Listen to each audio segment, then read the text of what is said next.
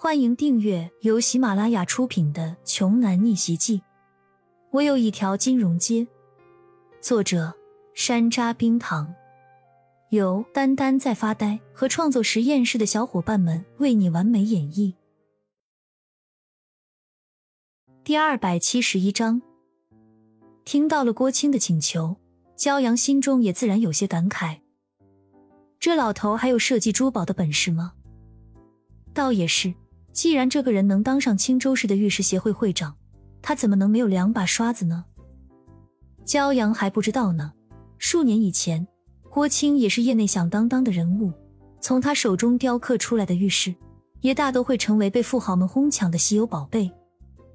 但是焦阳很大气，也很信任郭青，于是便对他淡淡的说：“可以，到时候新公司成立之后，你就自己找个最适合你的职位吧。”话分两头，再来说一说刘承安这边的情况吧。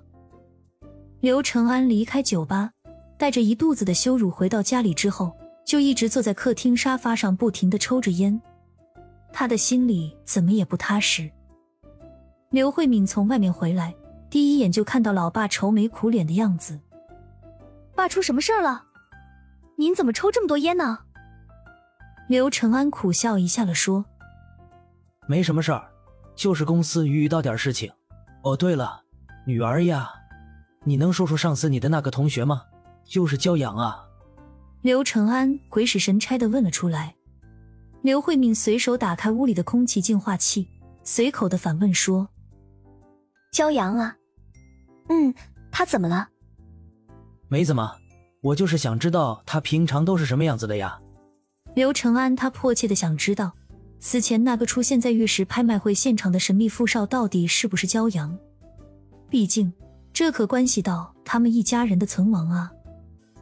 刘慧敏拖着香腮，深思了一会儿，说：“他在学校的名声很不好，很多同学都很看不起他。不过他自己好像并不在意这些。他上本科的情况，我不怎么太了解。但是这个学期他开始读我们学校的研究生了。”居然还敢当众惹怒以胡荣为首的那个无良恶少社团，之后，胡荣他们被一个神秘少爷给消灭了，焦阳也消失了两个多月，最近好像又回来上课了，刚回学校的第一天就卷入了和刘志凯的争风吃醋当中，他俩好像都在追求我们学校里的另一个校花，但是最后那个校花选择上了焦阳的车。刘志凯可能就对焦阳怀恨在心了吧？我觉得吧，总体上来说，焦阳每次遇到什么困境的时候，好像他的背后都有什么高人相助似的，总能逢凶化吉。也或者是他个人的运气比较好的缘故吧。刘慧敏暗自觉得，焦阳八成是走了什么狗屎运，或者是得了什么幸运星的照拂吧。但是刘承安却是越听越感到心惊不已。什么人会一直这么幸运呢？哪能每次都这么巧，总让他化险为夷，旗开得胜呢？肯定没错了，那个所谓神秘的富少，一定就是骄阳。女儿啊，你知不知道骄阳现在住在哪里啊？刘承安一边说，一边拿起手边的西服就准备出门。刘慧敏不以为然的说出了骄阳的地址。这还是当初蔡娇娇一心想要撮合焦阳和他的时候，特意帮刘慧敏搜集到的呢。不光是焦阳住在什么地方，还有平时在家里爱做些什么，经常和什么人打交道，都被蔡娇娇调查了个清清楚楚的。这也是为什么现在蔡娇娇和焦阳他们能够打得火热，相处密切的缘故。刘承安拿到焦阳的住址之后，默默的牢记在心里，就立即穿上衣服。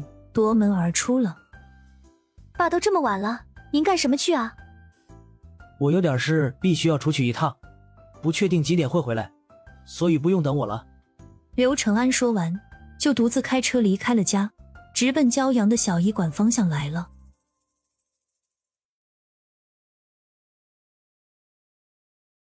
本集播讲完毕，想听更多精彩内容，欢迎关注“丹丹在发呆”。